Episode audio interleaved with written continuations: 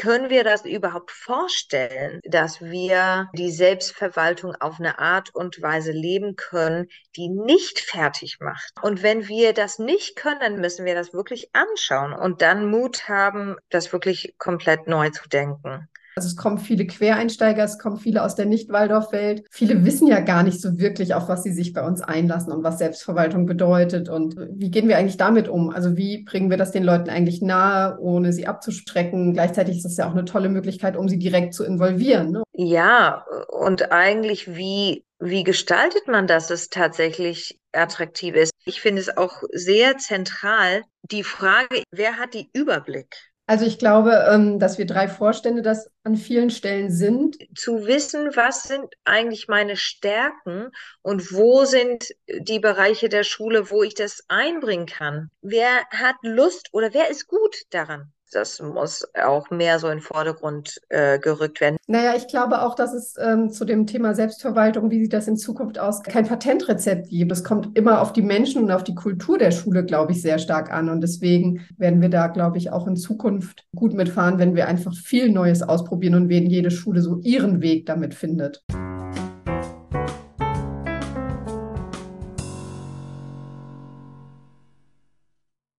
Herzlich willkommen zum Waldorf Lern Podcast Gegenwart hören, Zukunft gestalten. Mein Name ist Ulrike Sievers. Ich bin seit 25 Jahren begeisterte Waldorflehrerin und darüber hinaus in Deutschland und international in der Lehrerinnenbildung tätig. Im Rahmen meiner Arbeit für Waldorf lernt unterhalte ich mich in diesem Podcast mit Menschen, die an zukunftsorientierten Bildungsangeboten für Kinder und Jugendliche interessiert sind und die sich darüber hinaus Gedanken über die Aufgaben von Schule im Kontext gegenwärtiger gesellschaftlicher Entwicklungen machen.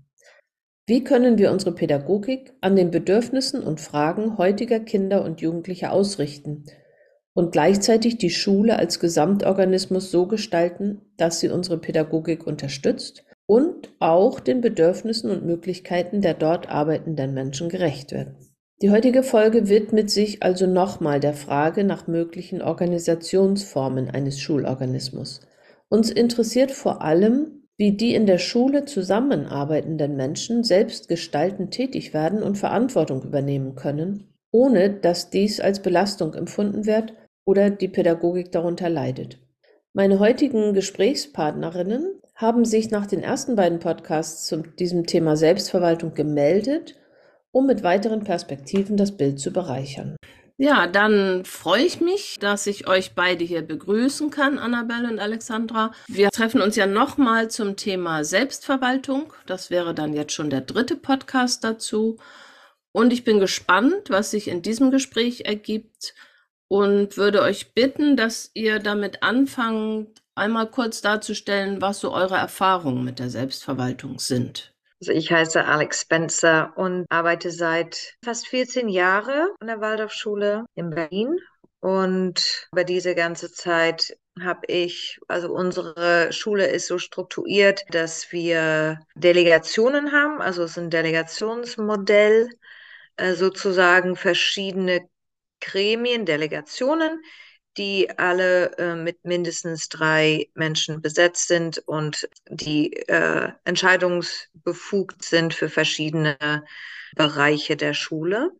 Und ich habe über die Jahre in verschiedene Delegationen gearbeitet und werde nächstes Jahr für zwei Jahre einsteigen in, in eine, sage ich mal, ja, eine eher so eine zentrale Delegation dafür. Und davon kann ich äh, vielleicht später dann erzählen. Dann schließe ich gerne mal an. Mein Name ist Annabel, Annabel Dreber und ich bin seit drei Jahren Vorstand Personal an der Rudolf Steiner Schule in Siegen. Und ähm, ja, Siegen arbeitet eben so, dass wir drei hauptamtliche Vorstände haben für Finanzen, Pädagogik und Personal. Und äh, die Idee damit ist, die Selbstverwaltung sehr stark zu entlasten, weil wir einfach als Schule, und ich weiß es mittlerweile auch von vielen anderen, so ein bisschen die Herausforderung hatten, dass es sehr viel zu tun gab, aber nicht mehr genug Ressourcen da waren. Also unser Motto ist eigentlich, den Fokus auf die Pädagogik lenken zu können und deswegen die Vorstände als Entlastung, als Dienstleister fürs Kollegium. Gleichzeitig ist es schon so, dass immer noch sehr, sehr viel und äh, weitaus genug übrig bleibt, wo wir da die Power einfach aus dem Kollegium brauchen und die Leute aus der Schule brauchen für ganz unterschiedliche Sachen. Also von der Stundenplanung bis hin zur Abiturbeauftragten, ähm, Vertrauensstelle und so weiter. Das heißt, die Selbstverwaltung ist dadurch nicht verschwunden. Und Annabelle, du hast gesagt, du bist seit drei Jahren im Vorstand. Hast du auch Erfahrungen mit damit gemacht, wie es vor, davor war bei euch an der Schule oder an einer anderen Waldorfschule? Das habe ich tatsächlich nicht. Also ich kenne natürlich nur Geschichten sozusagen. Und ich bin eben dadurch, dass Siegen so ein bisschen dieses spezielle Modell fährt, in den letzten, ja, vor allem so zwei Jahren ähm, einfach an sehr vielen anderen Schulen gewesen, die gefragt haben, wie läuft es denn bei euch? Und, und erzähl doch mal. Und wir haben diese und jene Herausforderungen. Und ich mhm. weiß, dass Siegen von dies, daher kommt sozusagen. Also wenn wir jetzt Selbstverwaltung sagen, haben wir das noch nicht mal ganz so genau definiert. Ne? Das ist so, jeder stellt sich wahrscheinlich ein bisschen was anderes darunter vor. Das können wir ja auch noch mal dazu kommen. Was sind eigentlich die Aufgaben, über die wir sprechen? Alex, wie war das bei euch an der Schule? Du sagst ja, du bist seit 14 Jahren dabei. Wenn du jetzt so auf diesen Entwicklungsweg schaust eurer Schule, kannst du da was zu sagen? Ja, als ich kam, äh, war die Schule mittendrin, die ähm, Entwicklung als zweizügige Schule sich zu, zu aufzustellen mit einem inklusiver Zweig. Das heißt, es war mitten in so ein ganz starker Wachstum und innerhalb von dieser Zeit war oder ziemlich nah, zeitnah nachdem ich äh, angekommen bin, war das Bedürfnis sehr stark und da und danach halt die Entscheidung, dass die Selbstverwaltungsstunden vergütet werden eben diese extra Last von einer einzügigen Schule zu einer zweizügige und trotzdem irgendwie immer noch diese gleiche Modell zu fahren, war nicht mehr tragbar. Und dann war die Entscheidung, okay, die verschiedenen Delegationen, also alle, die in der Selbstverwaltung arbeiten, werden vergütet mit bestimmten Deputatsstunden. Und sehr zeitaufwendige Delegationen wie bei uns zum Beispiel die Personaldelegation, die alle Einstellungen ähm, und die ganze Personalfragen ähm, bearbeitet. Die kriegen eine größere Summe an äh, Entlastungsstunden und andere Delegationen kriegen weniger, aber alle kriegen irgendeine Art Vergütung. Genau, das war, glaube ich, die, die Hauptentwicklung. Und dann in die letzten paar Jahre, so in die letzten fünf Jahre, würde ich sagen, haben wir dann nochmal irgendwie diese Delegationsprinzip nochmal geschärft, nochmal praktisch so geschliffen, dass es noch besser läuft. Und da haben wir so strukturell auch Sachen verändert. Aus den Gesprächen, die ich bisher geführt habe, war dieses, diese Frage der Ressourcen, das klang ja bei dir auch an, Annabelle, dies, wo kommt eigentlich die Kraft her? Ist das wie früher anno dazu mal, was ich noch so erlebt habe. Jeder macht das einfach obendrauf. Also das ist so ein Kernpunkt. Wie erkennen wir das an in Zeit oder in Geld? Die zweite Frage ist dann auch, wer macht welche Aufgaben und wer ist für welche Aufgaben qualifiziert, wer bildet sich wo weiter. Dann war immer diese Frage, gehört es eben irgendwie dazu, sich daran zu beteiligen, Verantwortung zu übernehmen. Ist das so ein Kernmotiv von Waldorfpädagogik oder ist das eher eine Belastung? Und auch die Frage, wie werden Entscheidungen gefällt und umgesetzt? So, das waren so ein bisschen die Kernpunkte. Könnt ihr da irgendwo anknüpfen? Ich kann vielleicht bei dem Thema Entscheidungen direkt ähm, dazu was sagen. Das ist ja etwas, was ich ähm, vom Hörensagen sozusagen habe was an manchen Stellen einfach sehr lang dauert. Also die Prozesse dahin sind sehr lang und gleichzeitig ist es ne, das, was man ja auch möchte, dieses Wertvolle, das von allen Getragene. Und das ist bei uns zum Beispiel auch nach wie vor ein großes, ja, ein großes Ausprobieren. Was ist denn der richtige Weg? Also wir haben Beratungskonferenzen oder überhaupt das Beratungsprinzip sehr stark etabliert. Für manches gibt es ganz klar, wir gehen damit in die Konferenz und wir wollen von allen, aber es gibt auch Entscheidungen, wo wir ganz gezielt als Vorstände auf die zugehen, wo wir denken, die können wirklich ähm, jetzt nochmal einen Beitrag leisten und die können beraten. Das ist dann ganz oft nicht die große Runde. Das kann manchmal dazu führen, dass sich nicht alle mitgenommen fühlen. Und trotzdem macht es das Ganze ein bisschen schlanker und vor allem werden wir dadurch schneller. Und ich glaube, was eine Balance sein muss, ist dieses, ja, die Vorstände bei uns zum Beispiel treffen jetzt die Entscheidungen. Ich bin nicht immer daran beteiligt, aber ich bin mir sicher, ich werde gehört, wenn ich es wirklich möchte und ich, ich fühle mich trotzdem mitgenommen und nicht irgendwie, da entscheiden jetzt irgendwer. Und auch, wir hatten manchmal schon so Diskussionen, okay, du hast doch deine Entscheidung schon getroffen. Bringt es jetzt wirklich was, wenn ich was sage? Ja, tut es auf jeden Fall, weil es ist wichtig, das zu hören, es ist wichtig, dass das im Raum steht. Und ich glaube, unabhängig jetzt davon, ob man das mit Vorständen macht oder ne, ob Gremien oder Delegationen Entscheidungen treffen, die Frage nach dem, wie machen wir das Konsens, Konsent und was es alles gibt, das finde ich, ist noch was, wo ganz viele Schulen, glaube ich, gerade am Herumdoktoren sind. Wie ist das bei euch, Alexandra, mit den Delegationen? Sind die tatsächlich entscheidungsbefugt und wie haltet ihr das mit dieser Beratung? Die Delegationen sind entscheidungsbefugt und es gibt immer eine Beratungsinstanz für Delegationen, die zum Beispiel pädagogische Entscheidungen treffen sollen. Bei uns gibt es zum Beispiel die Mittel- und Unterstufendelegation und die Oberstufendelegation. Dann gibt es die Mittel- und Unterstufenkonferenz und die Oberstufe-Konferenz. Und das sind die Beratungsinstanzen für, um, dass die Delegationen dann die Entscheidungen treffen so kann jeder, so weil jeder halt an die Konferenzen äh, teilnimmt, kann sich jeder zumindest mitgenommen fühlen, weil jeder mitsprechen kann, wenn er oder sie halt anwesend ist. Dazu gibt es auch so eine spontane Beratungskonferenz. Die wird nur nach Bedarf berufen. Und ich habe total viele Fragen an gerade, ähm, merke ich, wenn du redest, ich finde es auch sehr zentral, die Frage, wer hat die Überblick? Ja, wenn so viele äh, Gremien sich treffen und Entscheidungen treffen, wie weiß zum Beispiel die Unter- und Mittelstufendelegation, was gerade in der Oberstufe passiert, wenn sie gerade eine Entscheidung treffen über was weiß ich oder umgekehrt, was ist der Instanz in der Schule, äh, die praktisch diese Überblick behält und die koordiniert zwischen die verschiedenen Gremien. Ja, und bei uns ist das eine Instanz, wir nennen das die Schulkoordination. Und das ist da, wo ich nächstes Jahr mitwirken. Äh, und da bin ich halt ganz gespannt. Man braucht immer irgendeine Gruppe, die dann praktisch aufnimmt, was zwischen den Lücken fällt, also oder in die Lücken. Ja, weil es gibt erstaunlicherweise immer noch Themen, die sich nirgendwo einordnen oder wo es hin und her geschickt wird zwischen die verschiedenen Delegationen und keine kann sich wirklich dazu en, äh, entschließen, eine Entscheidung zu treffen oder es gibt Konflikte und so weiter. Und das ist dann wichtig, irgendwie sowas zu haben. Das wäre auch meine Frage an Annabelle.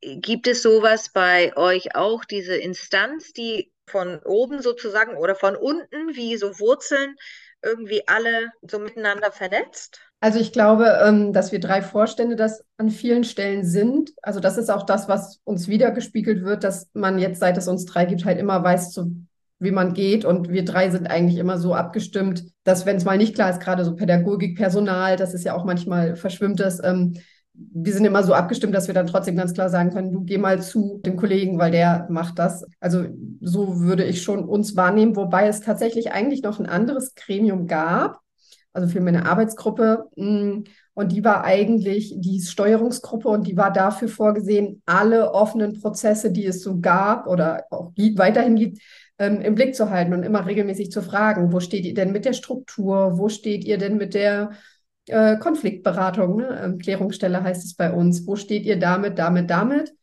Mm, es hat sich bei uns ein bisschen leider dann verloren, weil niemand aus dem Kollegium mehr reingegangen ist. Und dann waren es nur noch Eltern und die hatten nicht genug Zugriff. Also wir hätten es sehr gerne aufrechterhalten oder auch gerne transformiert, wenn es nötig gewesen wäre. Und das ist uns leider ja nicht gelungen. Ich weiß nicht, ob es jetzt ohne gehen kann, aber das ist auf jeden Fall ähm, genau noch so eine über dem oder neben dem Vorstand. Würdet ihr drei Vorstände das als eure Aufgabe ansehen, diesen Überblick auch zu haben, wo es jetzt die Steuerungsgruppe nicht gibt. Habt ihr das sozusagen jetzt geerbt? Ja, das haben wir, würde ich behaupten. Und ähm, an vielen Stellen ist es auch gut, weil wir natürlich ne, mit unserer neuen Struktur die Verantwortung tragen. So. Und gleichzeitig ist auch das immer wieder so ein Aus. Wir wollen gar nicht die Entscheidung für alles übernehmen. Wir wollen auch gar nicht die Verantwortung für alles so tragen im Sinne von, ja, das muss erst zu uns, bevor ihr das entscheidet, sondern es gibt ganz viele Sachen, wo wir sagen, wenn ihr das so für richtig haltet, dann sind wir die Beratenden und dann ne, ähm, dürft ihr das für euch so entscheiden und machen. Also wir wollen gar nicht, das ist eher so ein, vieles wird uns dann rübergegeben, wo wir sagen, nee, nee, das müssen wir gar nicht und das wollen wir gar nicht, sondern lasst das mal ruhig im Kollegium, ja. Und dann ist es eher so an der Sache, zu, jemanden zu finden, der sich dem Ganzen annehmen kann. Das bringt also mich persönlich immer zu dieser spannenden Frage. Du sagtest eben, Alex, ähm, dass in der Konferenz ja auch die Möglichkeit ist, eben alles zu hören, gehört zu werden. Das ist bei uns prinzipiell auch so. Und gleichzeitig hm, habe ich das Gefühl, es ist auch so eine Generationenfrage. Also die, die Waldorf von früher eben noch kennen und auch gelebt haben, die haben den Wunsch, Beteiligte zu sein, aber auch Mitentscheider, Mitspracherecht. Und bei vielen, bestimmt nicht allen, aber bei vielen jungen Kolleginnen und Kollegen habe ich schon das Gefühl, die sagen, ah fein, da ist jemand, das ist die Annabelle und die kann das, ich gehe mit meinem Thema jetzt dahin und dann kann die das entscheiden. Und die sind damit auch glücklich, weil ihr Anspruch irgendwie ein anderer ist, ohne das zu bewerten, was gut oder schlecht ist, einfach nur eine Beobachtung. Ja, das finde ich ganz spannend. Meine erste Sozialisation war wirklich so eine Gesamtkonferenz, 25 Leute alle einstimmig entscheiden. Delegationen wurden gebildet, durften drei Jahre arbeiten. Wir kamen zurück, die ganze Konferenz stimmte ab. Mit einer Gegenstimme war die Arbeit weg, sozusagen. Also das ist Antimodell. Aber gleichzeitig eben eine große Verbreitung. Alle wussten auch ungefähr Bescheid. Und ich hatte immer das Gefühl, alle tragen das mit, was so läuft. Idealerweise. Dann bin ich an eine Schule gegangen, die zu dem Zeitpunkt eine Schulleitung hatte, wo alles zusammenfloss. So eine zentrale Schulleitung, die alles gemacht hat. Und dann war der Schritt, es zumindest auf drei Leute zu verteilen. Das erinnert mich so ein bisschen an deinen Vorstand. Diese Frage, schauen wir da zu dritt drauf? Und jetzt sind wir eben noch einen Schritt weiter gegangen und haben gesagt, damit nicht dieses Dienstleistungsprinzip die Schulleitung entscheidet und damit ist die Schulleitung auch Projektionsfläche, wenn es nicht läuft, im schlechten Fall, jetzt noch mehr zu verteilen. Weil jetzt haben wir auch junge Kollegen, die auch Verantwortung übernehmen möchten in einzelnen Bereichen. Das haben wir jetzt gerade neu gestartet und ich finde es total spannend. Also das ist eine ganz unterschiedliche Entwicklung von zwei Richtungen, aber jetzt zu einer ähnlichen Lösung. Dieses ein paar Leute, die den Überblick haben, auch irgendjemand, der Entscheidungen fällt und trotzdem eine Beteiligung von mehr Menschen, damit die sich auch verbinden mit der Schule. Weil es ist ja einfach zu sagen, du entscheidest mal, aber letztendlich kann das Ding ja nur funktionieren, wenn wir alle die Verantwortung übernehmen.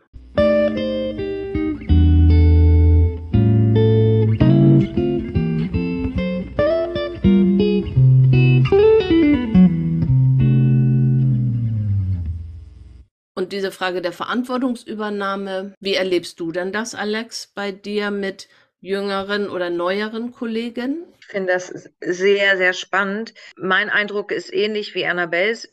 Ich finde es auch sehr interessant zu überlegen, dass die eher die jüngere Generation eher eben diese Einstellung haben, just tell me what I'm supposed to do. Also irgendwie so. Ne? Ich muss nicht bei alles irgendwie mitsprechen.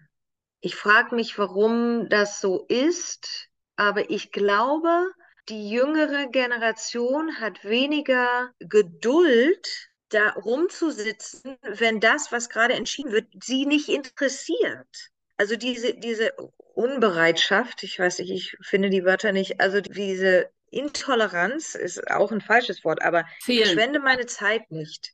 Verständlicherweise.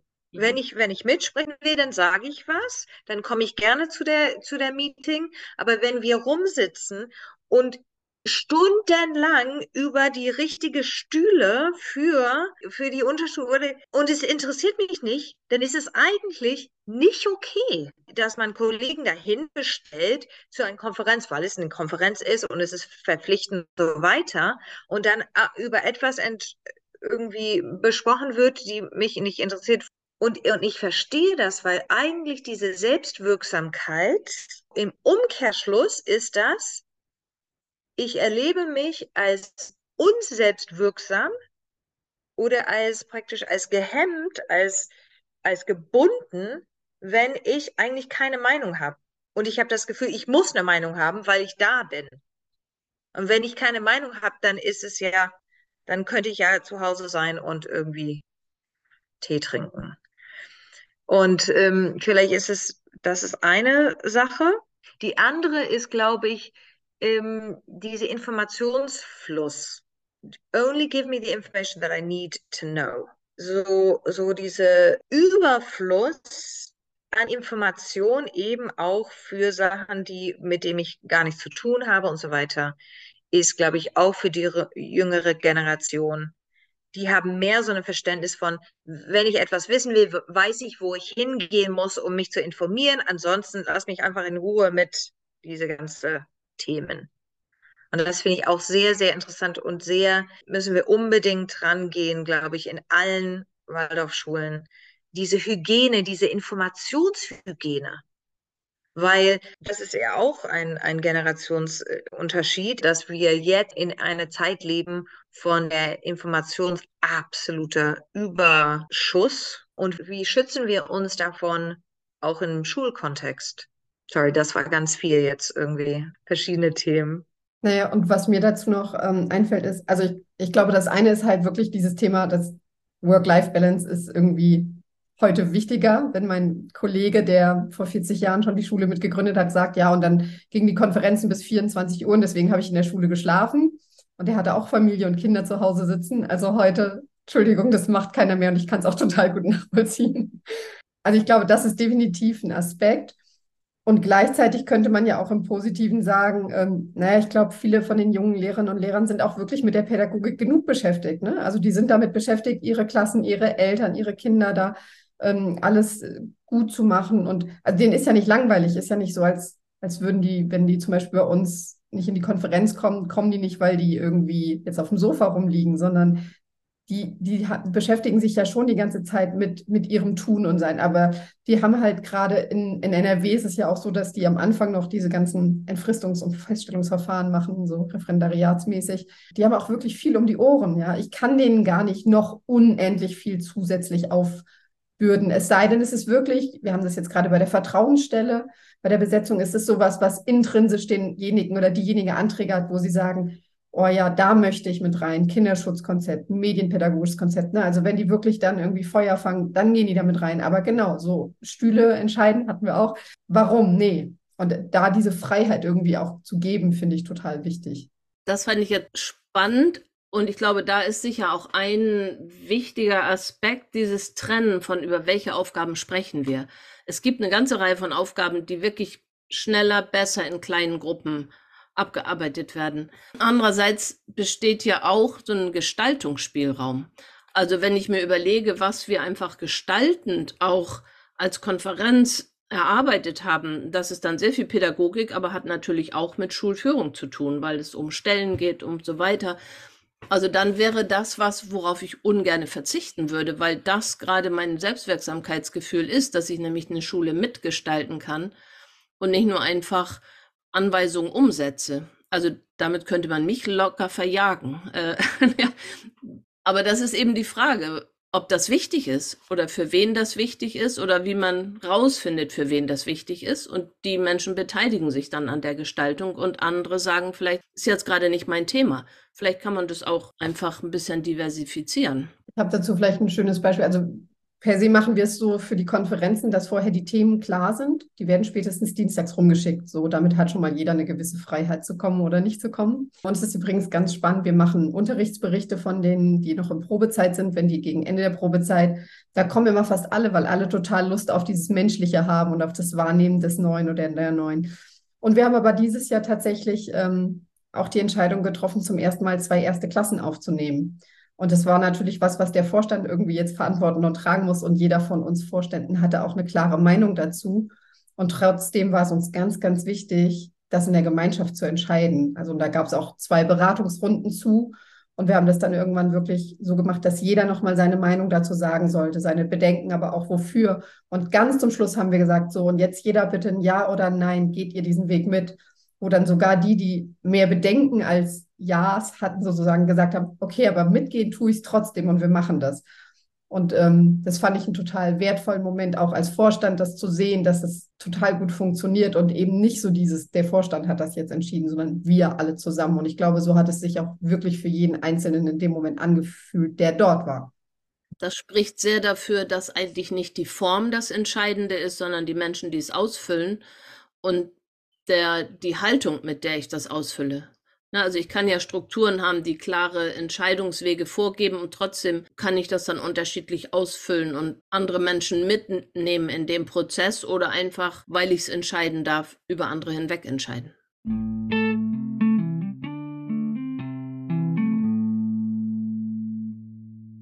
Was mir jetzt noch einfiel, vielleicht ist das tatsächlich auch eine Generationsfrage, das weiß ich nicht. Wie erlebt ihr denn das, wenn jetzt irgendein Gremium das entscheidet? Äh, setzen denn alle die Entscheidung um? Also ist bei euch dieses Waldorf-Lehrerbild, ich bin König und bin frei und das heißt, ich kann machen, was ich will.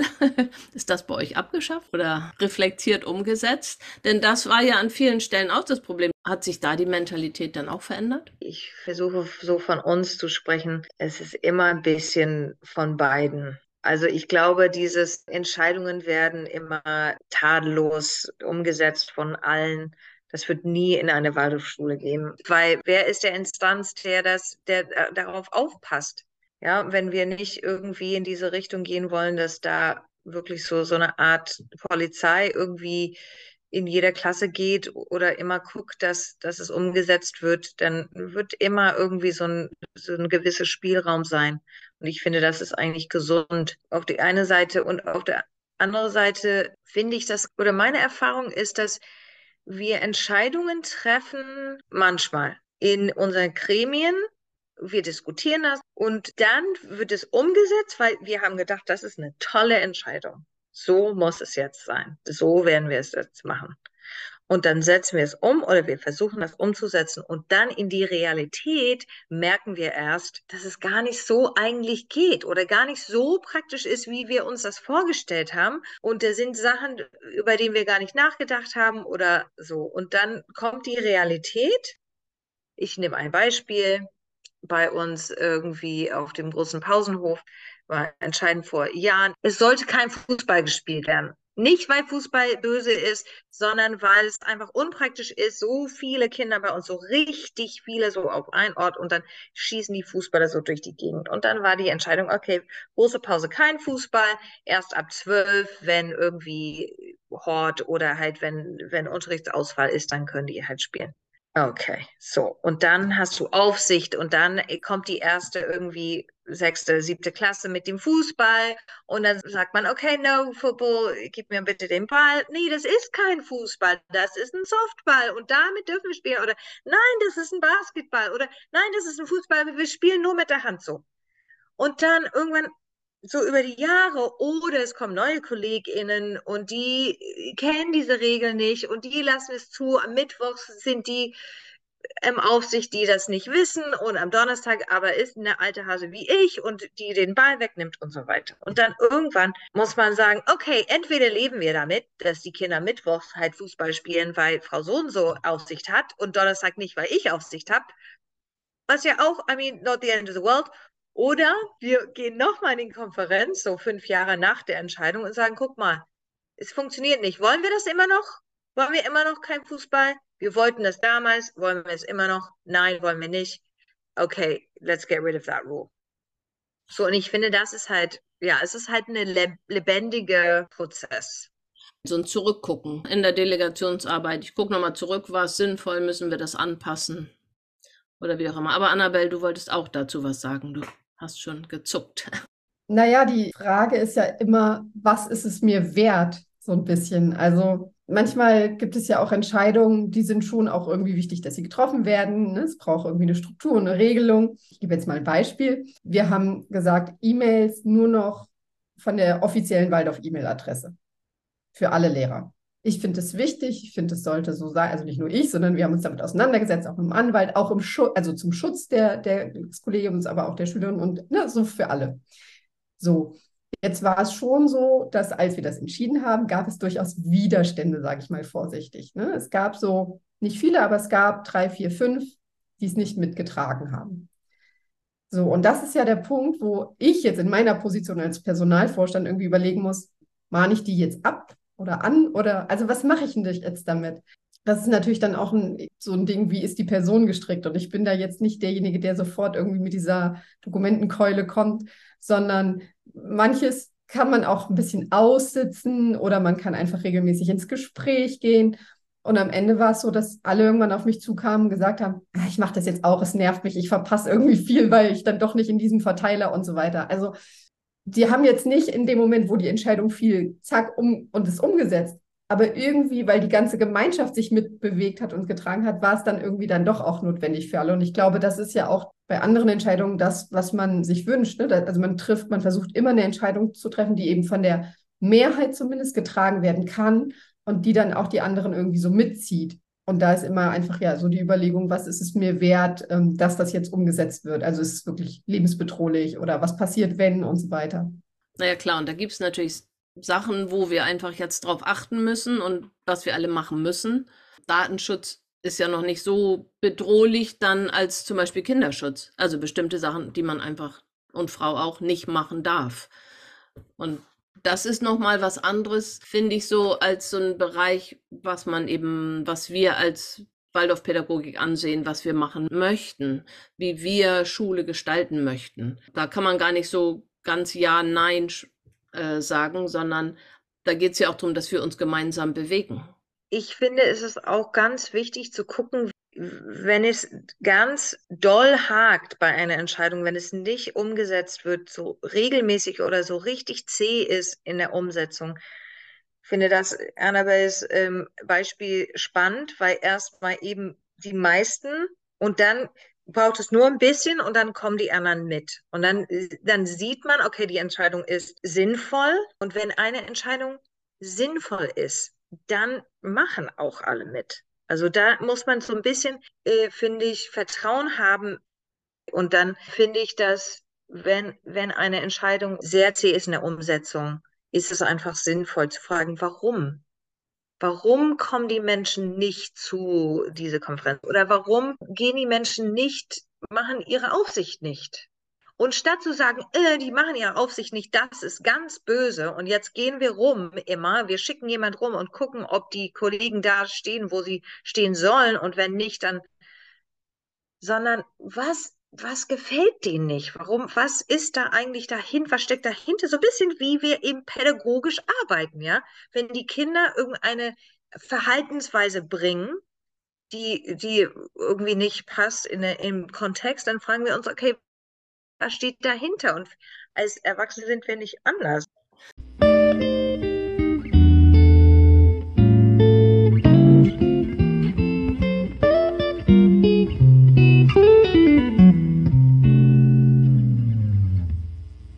Wie ist denn das jetzt, Annabelle? Du hast gesagt, du bist hauptamtlich Vorstand.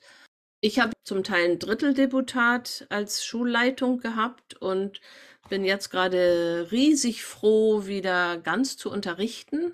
Ich hätte mir auch nie vorstellen können, das ganz zu machen. Also die Verbindung sozusagen in die Pädagogik zu verlieren. Wie geht es dir damit? Das ist eine sehr spannende Frage bei uns, ähm, weil sie sehr umstritten ist tatsächlich. Also diese neue Struktur, wie wir sie haben, gibt es jetzt seit ähm, ungefähr drei Jahren. Und es war vorgesehen, Vorstand Personal, Vorstand Finanzen sind eben das. Und Vorstand Pädagogik ist auch unterrichtend. Finanzen hat eh eine volle Stelle, Personal hat halt nur eine halbe und Pädagogik hat eine halbe Stelle als Vorstand und eine halbe Stelle als Lehrer, so als Spielraum. Man hat wohl in der Vergangenheit schlechte Erfahrungen damit gemacht, wenn Kollegium, ne, also der Klassikerlehrerin oder Lehrer Personalverantwortung haben. Nur ist es bei uns so, dass man mit mir tatsächlich eine Personalerin, also ich komme aus dem Personal, aber ich bin eben auch aus der Lehrerbildung oder aus der Bildung heraus. Das heißt, man hat mit mir eine Personalerin gefunden, die gleichzeitig auch Deutsch- und Geschichtslehrerin ist oder zumindest sein könnte. Und ähm, ab Sommer werde ich auch Deutsch bei uns unterrichten in der Oberstufe, weil genau das für mich total wertvoll ist. Also ich liebe die Pädagogik und ich möchte auch eigentlich nicht ganz ohne. Ich war immer klar, mein Sohn ist noch klein und so lange ähm, mache ich erstmal Vorstand, aber eigentlich möchte ich schon irgendwann zurück. Und hier ist es so, dass bei uns das Kollegium das auch hundertprozentig mitträgt und dafür einsteht und auch sehr dafür gekämpft hat, dass das jetzt sein kann, ähm, dass es aber eben auch vor allem so von Elternseite eher kritisch betrachtet wird, da eben sehr stark aus dem, was man mal erlebt hat, was da schiefgehen kann wie gesagt, ist heiß umstritten bei uns, ist hochaktuell dieses Thema, darf der Personalvorstand unterrichten. Wir haben jetzt eine zweijährige Probephase vereinbart und werden in zwei Jahren quasi neu darüber entscheiden, ob das so weitergehen darf, dass der Vorstand Personal unterrichtet. und wie die Rollentrennung klar ist. Ich habe da eine eigene Perspektive drauf und die lautet, man muss halt genau wissen, in welcher Rolle man gerade steckt. Das heißt, ähm, wir haben eigentlich mit der neuen Struktur eine Professionalisierung angestrebt. Die ist mit mir insofern gelungen, dass man eine Personalerin für die Personalarbeit gefunden hat. Also ich bin ja beides. Ich bin ja Lehrerin und Personalerin und nicht jemanden, der aus einer anderen Profession kommt, zu einer anderen Profession sozusagen gebracht hat. Und solange ich es hinbekommen oder welcher Mensch auch immer diese Rolle ausfüllt, solange wir es hinbekommen, unsere Rollen klar zu haben und zu wissen, wann sind wir Vorstand und wann sind wir Lehrerin oder Lehrer, sehe ich überhaupt, also habe ich überhaupt gar keine Bedenken. Und dann dürfte wegen mir auch der Vorstand Finanzen noch mit unterrichten. Das ähm, ja, hat sehr viel mit Haltung und mit eigener Rollendefinition aber, glaube ich, zu tun. Und ich glaube auch ganz viel, was du gesagt hast, mit Erfahrung. Also wenn, wenn Eltern schlechte Erfahrungen damit gemacht haben, dass Lehrerinnen untereinander eben dann einfach vielleicht einen Schulterschluss machen und Dinge nicht ansprechen, dann werden sie das eher in Frage stellen. Ich hatte jetzt tatsächlich andersrum gedacht, dass Kolleginnen sagen, wieso fällt ihr Entscheidungen, ohne dass ihr irgendeine pädagogische Erfahrung habt. Das wäre dann die andere Richtung. Aber ich glaube, das Entscheidende ist ja tatsächlich, wie, wie jeder das ausfüllt und wie klar die Rollen also das ist ja schon, wenn ich Mutter und Lehrerin bin. Und jetzt bin ich Mutter, Lehrerin, Schulleitung und Vorstand. Und jedes Mal habe ich einen anderen Hut auf. Genau, das, das muss man gut voneinander trennen. Absolut. Und das geht ja allen Eltern, die sich irgendwie in den Gremien bei uns organisieren, genauso. Ne? Also haben, die Frage muss ja immer sein, weißt du gerade, in welcher Rolle du sprichst? Wie ist das bei euch, Alexander? Ihr seid alle zweibeinig. Ja, wir sind alle zweibeinig. Das Einzige, was bei uns praktisch nichts mit äh, Pädagogik zu tun hat, ist die Buchhaltung, Geschäftsführer, Sekretärin, also Gehalt, das alles. Wir hatten eine Zeit lang ähm, einen Personalmanager auch, der nur das gemacht hat, aber seit einer Weile nicht mehr. Und die Idee mit dieser, mit der Vergütung war tatsächlich, dass diejenige, die mehr Last nehmen von der Sel Selbstverwaltung, weniger unterrichten müssen. So, ob das tatsächlich stattfindet, ähm, bezweifle ich. Also ich habe jetzt auch, werde versuchen, runterzugehen mit meinen Stunden, weil ich eben nächstes Jahr mehr auf mich nehme. Aber viele sind dann trotzdem in so Überdebutat. Ich finde das eine spannende Frage. Also mich würde interessieren, wie groß diese Vorstände sind. Du meinst Deputats- oder Stunden? Nee, äh, wie, wie viele Menschen mit, äh, mitwirken? Achso, wir sind drei Vorstände. Ja. ja, drei Vorstände mit wie vielen Menschen drin? Ein Vorstand Finanzen, ein Vorstand Pädagogik, ein Vorstand Personal. Drei Menschen. Jemals ein Person. Mhm. Und Vorstand Finanzen, das beinhaltet dann Geschäftsführung?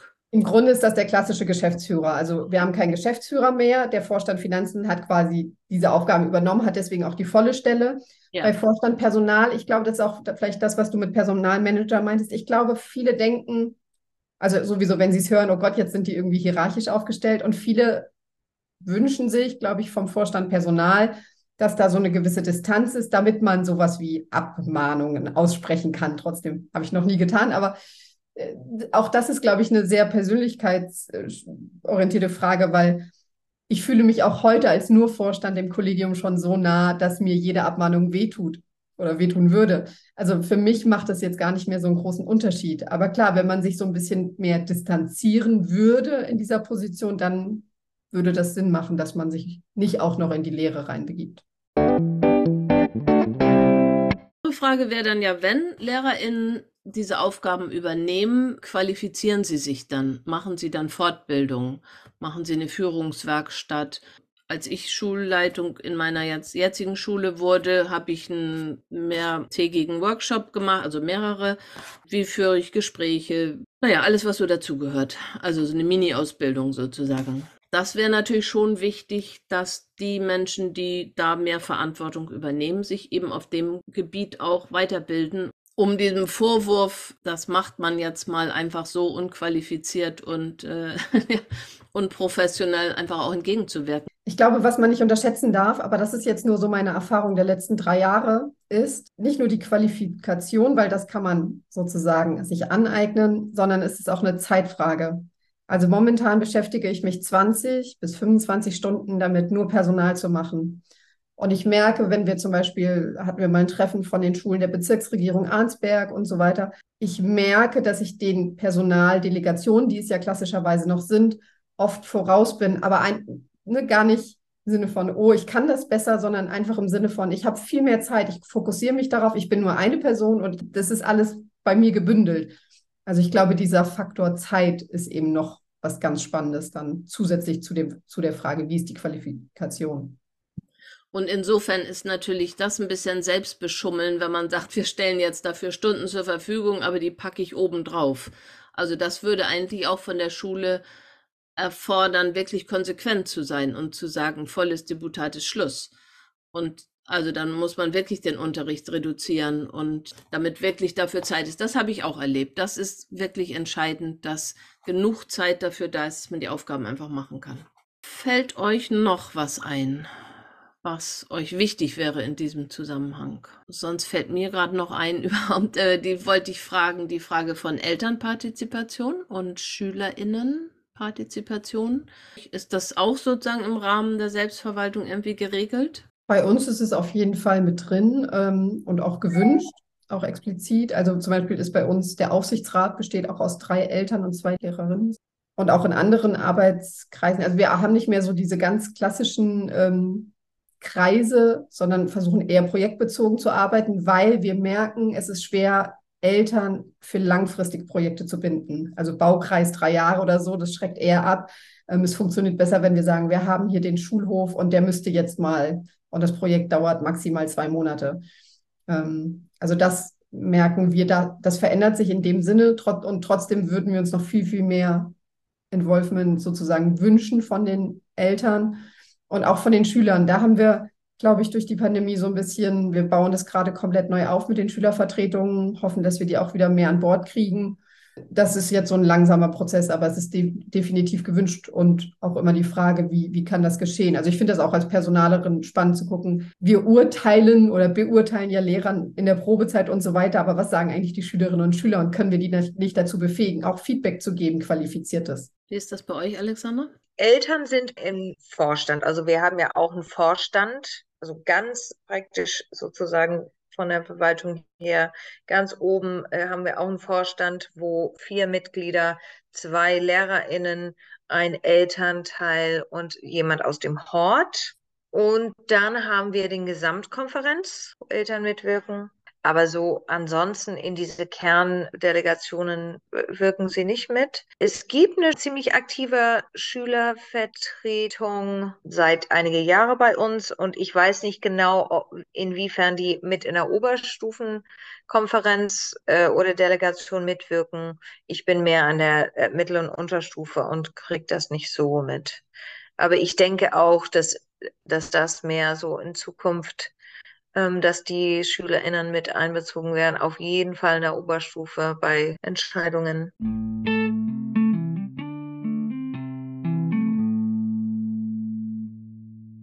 Okay, jetzt frei nochmal. Fällt euch noch sonst was ein? was wir irgendwie noch nicht berücksichtigt haben vielleicht, oder? Naja, also ich habe für mich eher so ein bisschen die Frage, vielleicht auch ein bisschen in Richtung Generationenfrage oder überhaupt so das The Thema Lehrermangel äh, steht ja an. Ne? Also es kommen viele Quereinsteiger, es kommen viele aus der Nicht-Waldorf-Welt. Viele wissen ja gar nicht so wirklich, auf was sie sich bei uns einlassen und was Selbstverwaltung bedeutet. Und ja, da ist so meine Frage immer, gerade, wie gehen wir eigentlich damit um? Also wie bringen wir das den Leuten eigentlich nahe, ohne sie abzuschrecken? Gleichzeitig ist das ja auch eine tolle Möglichkeit, um sie direkt zu involvieren ne? und um sie direkt reinzuholen. Also wie finden wir da eigentlich die Balance und ist das wirklich, also ist es attraktiv oder schreckt es ab und, und wie gehen wir damit um? Das ist, finde ich, was, worauf wir noch eine Antwort brauchen, wenn wir auf die nächsten Jahre schauen, wo so viele junge und eben auch Quereinsteiger zu uns kommen. Und das ist spannend, das hatten wir in dem letzten Podcast zu diesem Thema äh, dass eine Kollegin sagte, also erstmal sagen wir gar nichts davon, weil wir brauchen ja die LehrerInnen und dann später haben sie vielleicht kein Interesse daran, aber entscheidend wäre ja, können wir das so darstellen, dass es attraktiv ist, wie du eben gesagt hast. Also wenn ich selbst nicht das Gefühl habe, um Gottes Willen, das ist so eine Last, vielleicht kann ich es dann so darstellen, dass es einfach auch eine Möglichkeit ist. Also eine Möglichkeit, sich einzubringen, aber in einem Umfang, der einfach auch realitätsnah ist, auch für jetzige Work-Life-Balance, Familienkonstellationen und so weiter. Also das einfach anzuerkennen, dass es eben nicht mehr die 24-7 ja, Waldorfpädagogin gibt, sondern einfach das auch okay ist zu sagen, irgendwann ist Schluss. Und ich habe auch noch Familie und ich habe auch noch Freizeit und ich habe auch noch andere Interessen. Also wie bringt man das da als was Positives mit ein? Ja, und eigentlich, wie, wie gestaltet man, dass es tatsächlich attraktiv ist? Nicht nur, how do we put a spin on it, ja, dass es halt äh, attraktiv klingt und in Wirklichkeit wissen wir alle, dass es eigentlich ganz schrecklich ist.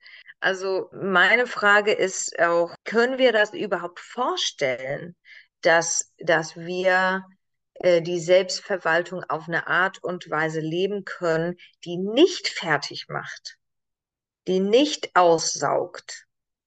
Ja, und wenn wir das nicht können, dann müssen wir dazu stehen, müssen wir das wirklich anschauen und sagen, wir fahren gerade ein System, die für uns nicht mehr gut ist, die uns keine Energie gibt, sondern immer nur Energie saugt. Und, äh, und dann Mut haben, das wirklich komplett neu zu denken. Das finde ich wichtig, so für in die Zukunft schauend eben diese Generationswechsel und diese Paradigmenwechsel, die, die nötig ist, genau zu, zu gucken, wenn etwas eben nicht mehr funktioniert. Genau, ich glaube, das ist ganz wichtig. Einfach neue Formen entwickeln, für die wir uns dann auch begeistern können. Aber eben auch diese Pädagogik so zu greifen. Also Selbstverwaltung, ich höre das immer mal wieder, wir kommen gar nicht mehr zu pädagogischen Konferenzen, weil wir so viel zu verwalten haben. Also da auch eine gute Balance zu finden und zu sagen, was ist hier sinnvoll School Management und was ist aber auch Pädagogikgestaltung und wie viel Raum haben wir da und wie viel Begeisterung können wir dafür schaffen. Also wie schaffen wir das, unsere Zusammenarbeit so zu gestalten, dass sie auch Freude bringt, dass sie uns auch Kraft gibt und uns nicht nur erschöpft. Ja, ich glaube, das ist vermutlich eine der Hauptherausforderungen. Also ich finde, das macht total Spaß. ja. Genau, es ist so eine Möglichkeit, auch gestaltend zu sein, seine KollegInnen kennenzulernen, mal aus einer anderen Perspektive zu schauen und genau, also ich kann das eigentlich nur positiv darstellen. Und ich glaube, zu wissen, was sind eigentlich meine Stärken und wo sind die Bereiche der Schule, wo ich das einbringen kann. Das fände ich auch, fand ich so über die Jahre für mich eine spannende Beobachtung von mir selber zu gucken, okay, wo waren die Zeiten, wo ich in verschiedene Delegationen gearbeitet habe, wo ich das Gefühl hatte, ja, was ich zu geben habe, das passt gut oder das, das hat Wirkung da in diese Delegation. Und wo ich gemerkt habe, oh nee, da muss ich mich nur zwingen, das zu machen. Und ich glaube, das, das muss auch mehr so in den Vordergrund äh, gerückt werden. Nicht, oh, was muss gemacht werden und wer, wem können wir irgendwie so viel Druck aufbauen, dass der, dass der das macht, sondern wer hat Lust oder wer ist gut daran? Also das versuchen wir in unserer Schule jetzt praktisch die Delegation immer zu bestücken, wenn, eine, wenn ein Platz frei wird, zu sagen, wir gucken uns alle an und sagen, okay, was sind die Aufgaben? Was sind die Fähigkeiten und Fertigkeiten und, und Stärken, die man als Person braucht, um das zu machen? Und wem können wir vorstellen oder wie, wenn wir uns anschauen, wer springt raus als jemand, der diese Fähigkeiten hat? Dann machen wir Vorschläge, ja, und dann laden wir die ein und sagen, was würdest du brauchen, um hier gut mitarbeiten zu können? So, wir versuchen eben diese Umstellung bei uns schon so zu machen. Und nicht den Ansatz, wer hat eigentlich noch Platz im Deputat und bräuchte noch ein paar Stunden. Genau. Ja, das war ja schon fast ein gutes Schlusswort. Annabelle, fällt dir auch noch so was Schönes ein? ja. Naja, ich glaube auch, dass es ähm, zu dem Thema Selbstverwaltung, wie sieht das in Zukunft aus, keine kein Patentrezept gibt. Also ich sage das auch immer allen. Ich finde auch nicht, dass unsere drei Vorstände das Patentrezept sind. Ich habe schon mit Schulen oder Menschen viel mehr gesprochen, die gesagt haben, warum macht ihr das? Wir brauchen das bei uns gar nicht. Und die Probleme, die ihr hattet, die haben wir nicht und die kennen wir nicht. Und bei uns funktioniert es. Und das ist ganz, ganz prima, ja. Und ich glaube, dass es auch noch andere Varianten und Ansätze gibt. Ja, ähm, ich weiß auch gar nicht, ob ich eine Schule, wenn ich sie jetzt gründen würde, genau so machen, gründen würde. Ja, also äh, es hat viele Vorteile, aber ähm, nicht ausschließlich. Und es kommt immer auf die Menschen und auf die Kultur der Schule, glaube ich, sehr stark an. Und deswegen werden wir da, glaube ich, auch in Zukunft gut mitfahren, wenn wir einfach viel Neues ausprobieren und wenn jede Schule so ihren Weg damit findet. Ich glaube, das ist ein ganz wichtiges Schlusswort, wie im Leben auch. Also wir können uns Geschichten erzählen aus unseren Schulen, aus unserem Leben, wie wir das erlebt haben. Aber jede Schule, jeder Mensch muss dann sein eigenes daraus machen und gucken, was an dem Ort in der Geschichte jetzt gerade so stimmt. Trotzdem können wir natürlich immer voneinander lernen, wozu wir hoffentlich jetzt noch mal ein bisschen beigetragen haben. Dann würde ich mich ganz herzlich bei euch bedanken für eure Beiträge. Ich fand es sehr spannend, einfach nochmal ganz andere Aspekte zu hören als in den letzten beiden Podcasts. Die Geschichten sind vielfältig. Vielen Dank auch. Ich finde das eine sehr wichtige Thema äh, und ich habe mich gefreut, dabei mitsprechen zu können. Ja, vielen Dank auch von meiner Seite. Ich ähm, bin gespannt, ob es noch weitere Podcasts zu diesem Thema geben wird, weil, wie du sagst, Vielfalt ist auf jeden Fall gegeben. Auch bei Ihnen und euch, liebe Hörerinnen und Hörer, bedanke ich mich nun recht herzlich fürs Zuhören. Wie immer freue ich mich über Feedback oder auch Anregungen für weitere Themen an waldorflernt.web.de. Wer Interesse hat, weitere spannende Interviews mit Waldorf-Kolleginnen aus aller Welt anzuhören und dies auch auf Englisch tun kann, sei herzlich eingeladen zu dem Eleva Online-Kurs Learning Journey Leadership. Dort berichten Menschen aus verschiedenen Ländern von ihren Erfahrungen mit Schulführung und Schulgovernance. Den Link dazu findet ihr in der Podcast-Beschreibung oder direkt auf www.e-learningwaldorf.de. Nun wünsche ich euch alles Gute und sage Tschüss, bis zum nächsten Mal. Eure Ulrike Sievers.